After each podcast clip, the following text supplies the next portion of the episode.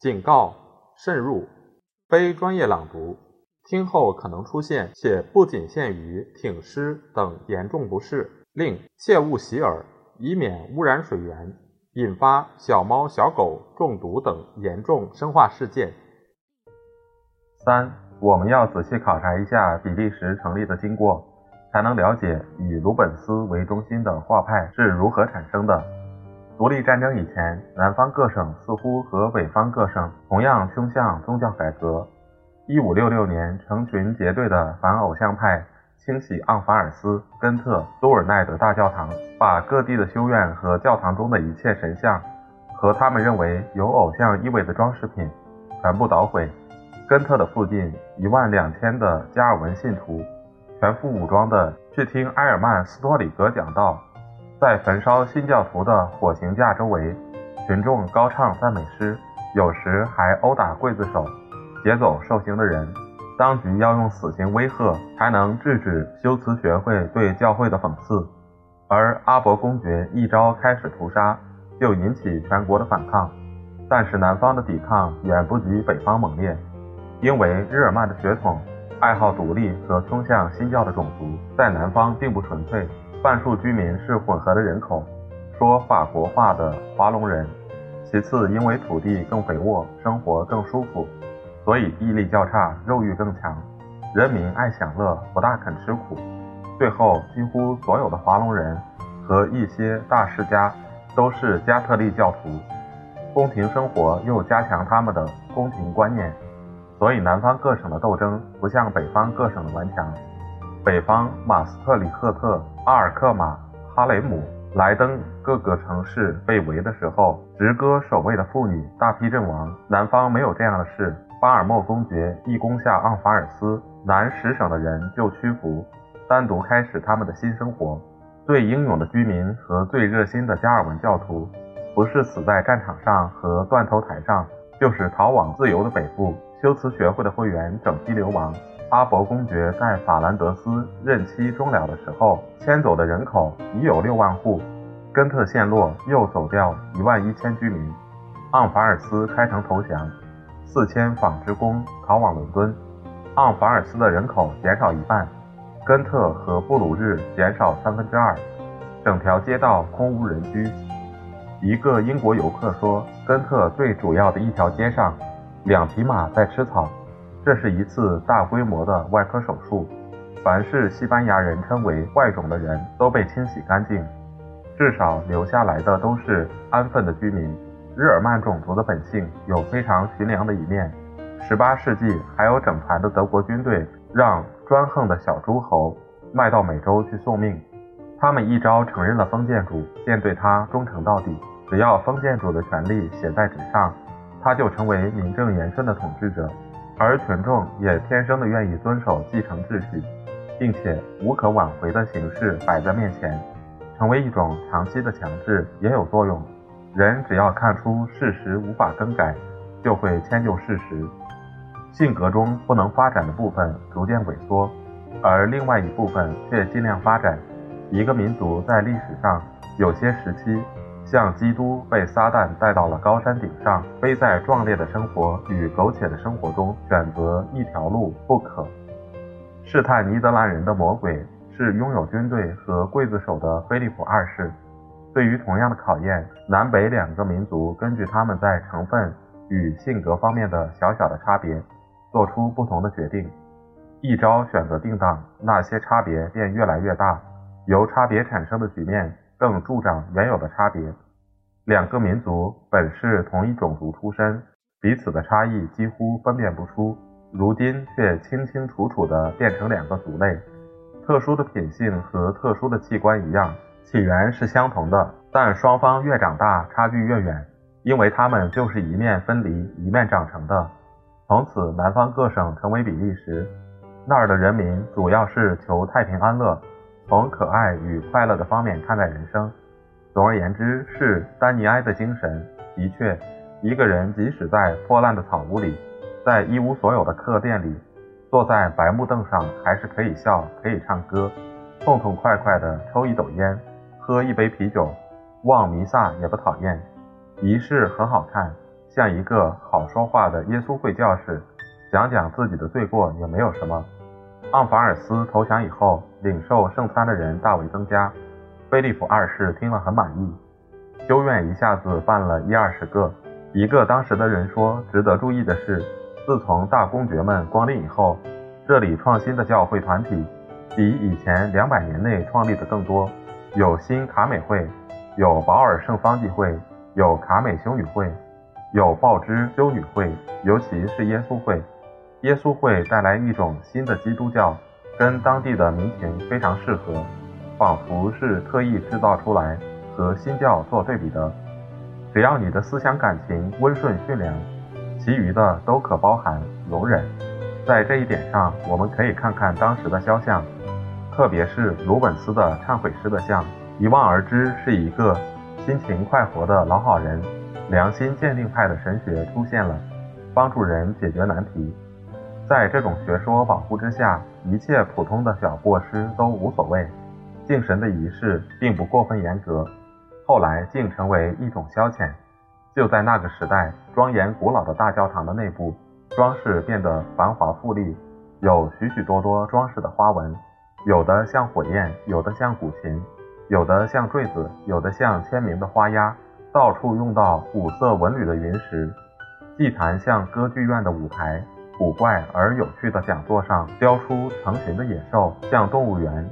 至于新盖的教堂，外观当然和内部相称。十六世纪初期，耶稣会在盎法尔斯造的一所教堂，可以做这方面的参考。那简直是一个摆满古董的客厅。鲁本斯在里面画了三十六幅天顶画。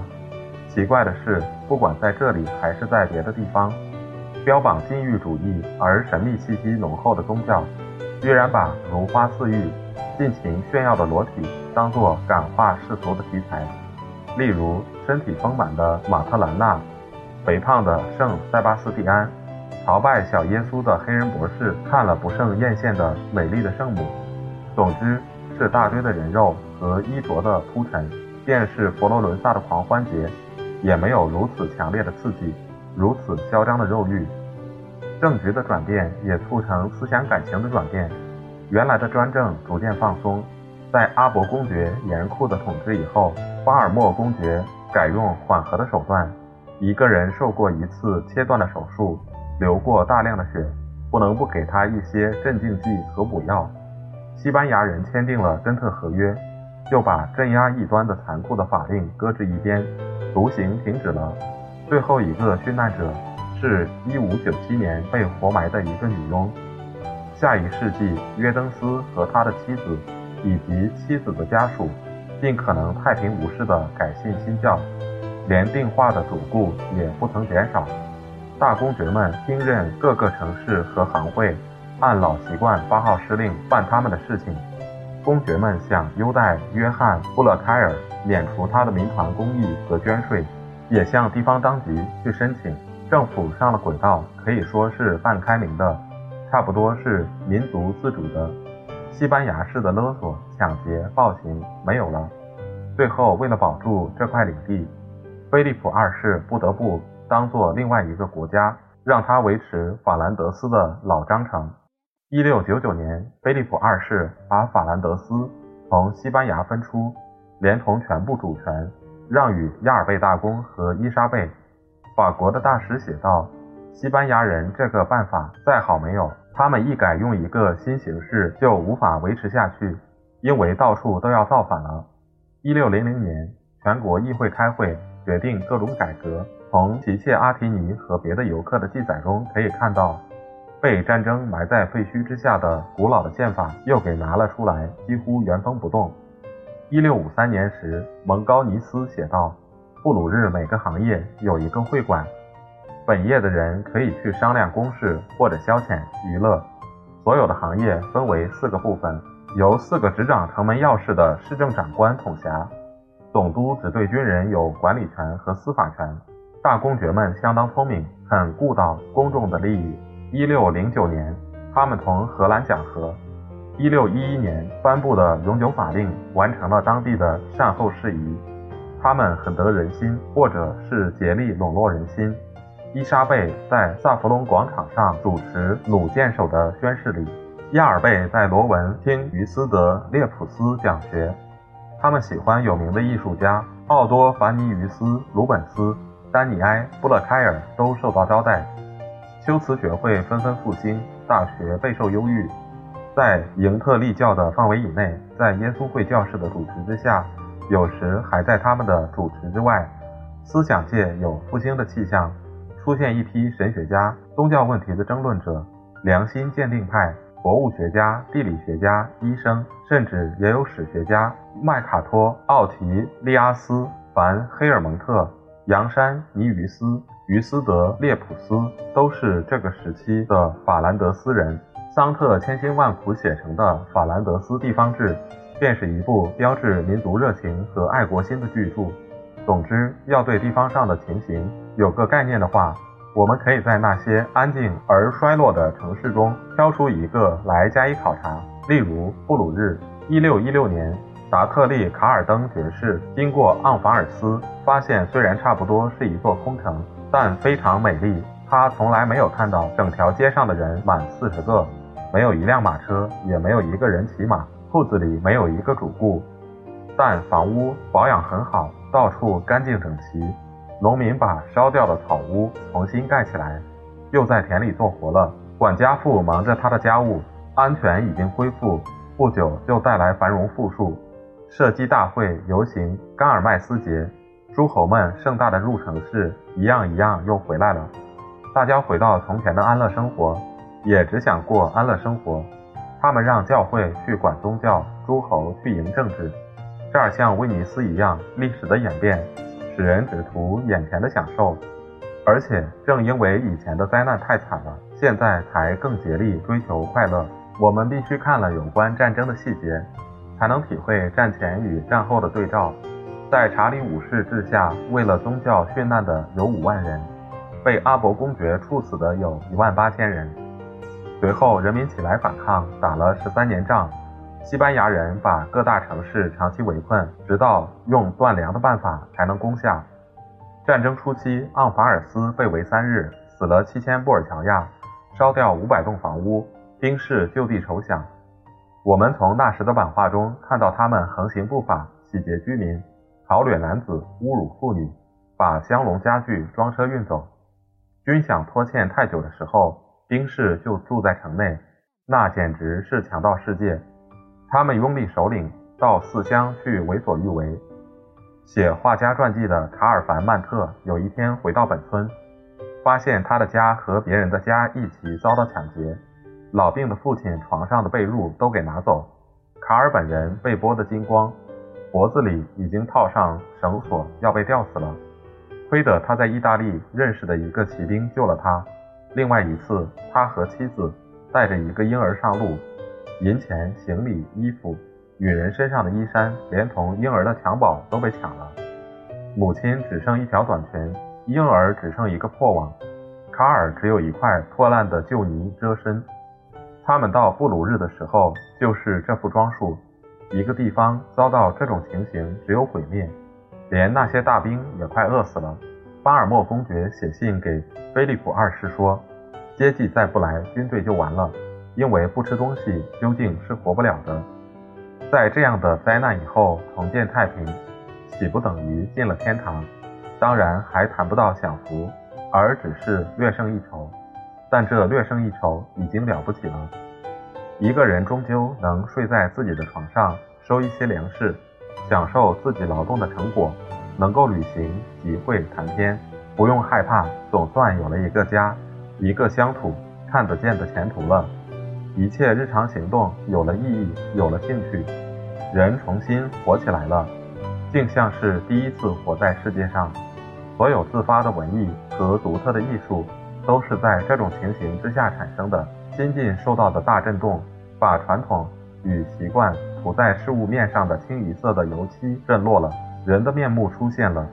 经过刷新与变化的性格露出主要特征，人看到自己的本质、潜在的本质，成为民族标记的，而将来支配他历史的主导力量。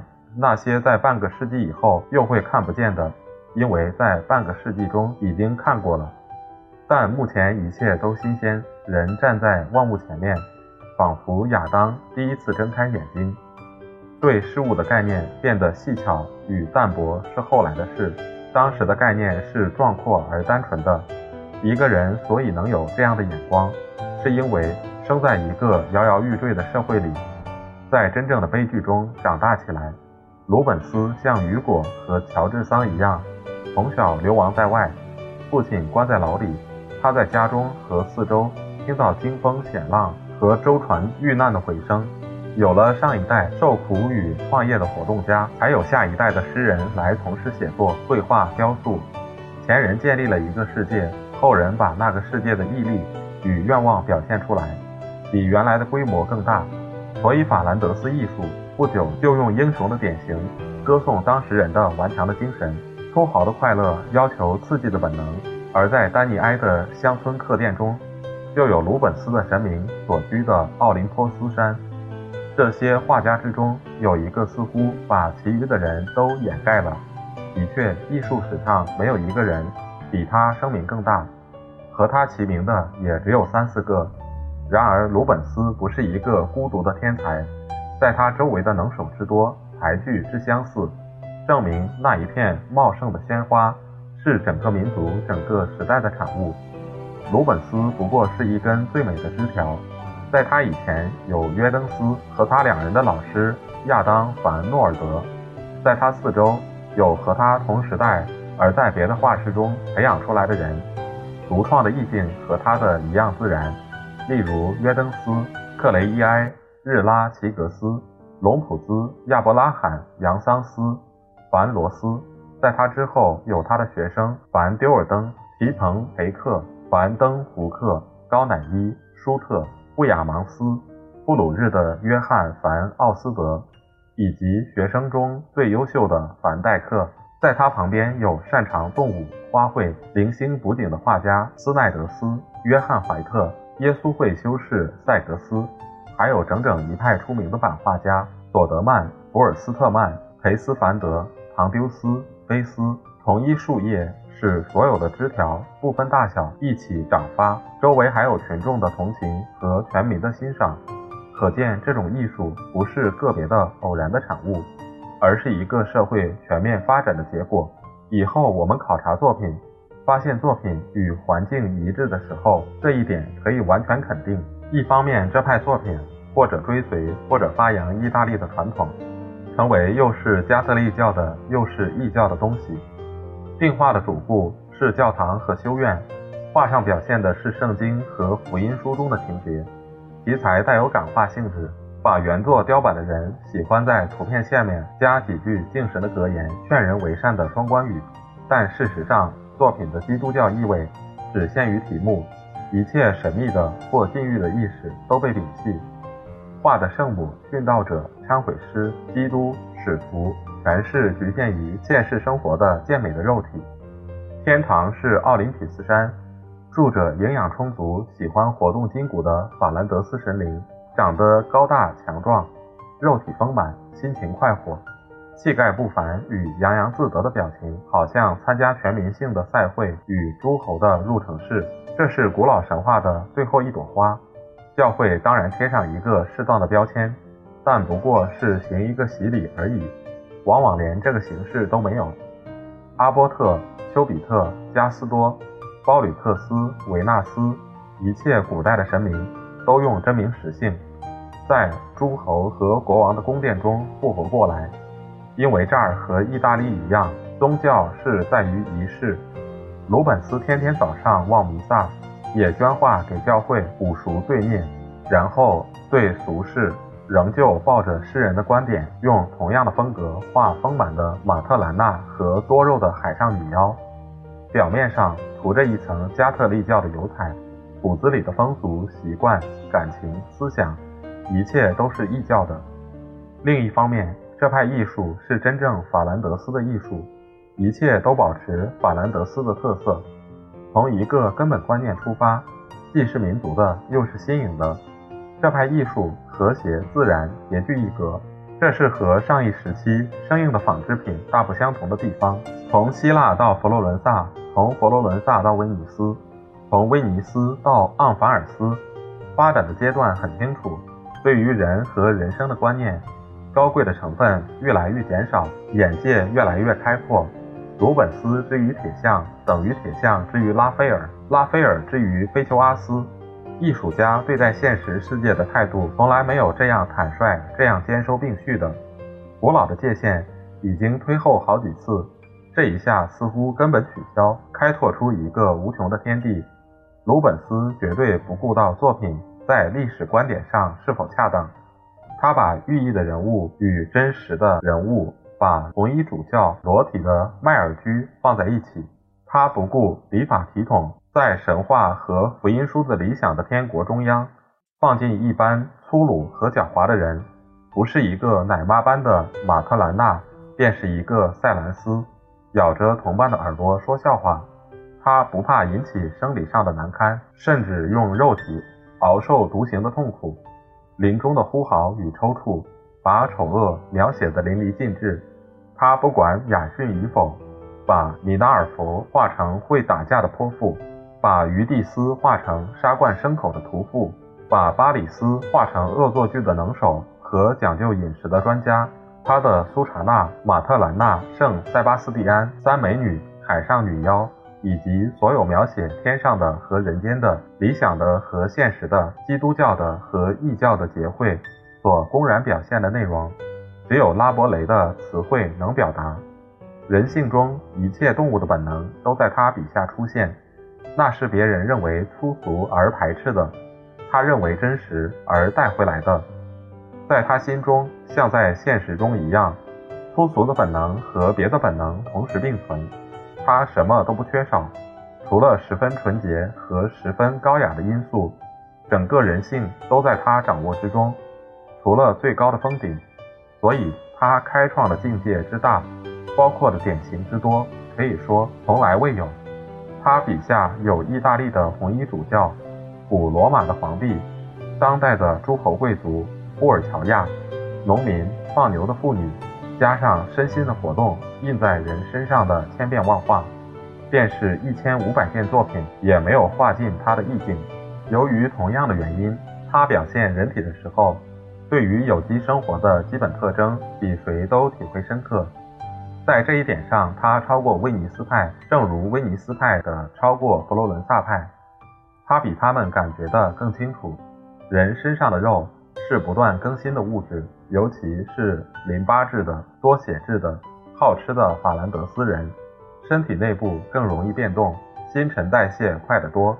因为这缘故，没有一个画家把人身上的对比画得比他更突出，没有一个人把生命的兴旺与衰败。表现得像他那样分明，在他的作品中，有时是一个笨重疲软的尸身，真正是解剖桌上的东西，血已经流尽，身体的实质没有了，颜色惨白青紫，伤痕累累，嘴边结着一个血块，眼睛像玻璃珠子，手脚虚肿，带着土色，形状变了，因为这个部分最先死掉，有时是生动鲜艳的皮色。